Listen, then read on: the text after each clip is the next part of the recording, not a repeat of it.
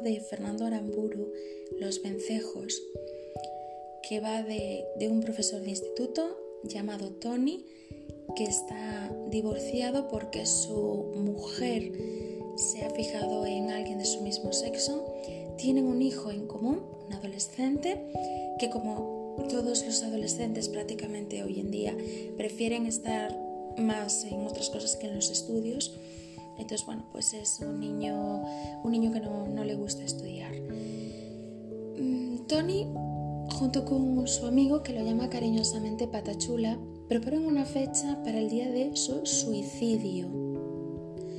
Y Fernando Aramburu, con este libro, nos da una gran lección de vida porque hoy en día hay muchas personas que se suicidan. El suicidio es una enfermedad mental y creo que, que realmente lo tienes que, que pasar mal para decidir en dejarlo todo y suicidarte. La reciente fallecida Verónica Forqué, que una actriz española, pues nos ha dejado recientemente por, por, este, por este tema, por el suicidio, porque hay quien dice que le echa la culpa a las redes sociales y la enfermedad que ya tenía ella. El suicidio es una enfermedad, pensar en eso.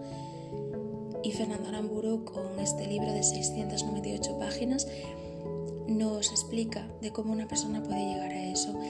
Es un libro como un diario. Cada página es una fecha. Así que yo creo que para las personas que les cuesta leer, creo que leer cada día un, día de, de libro viene muy bien y además eso nos da una, una gran lección de vida. Nos da una lección de vida de por qué se llega a pensar en el suicidio y qué hace en mitad del libro a Tony pensar en que igual la vida no está tan mal.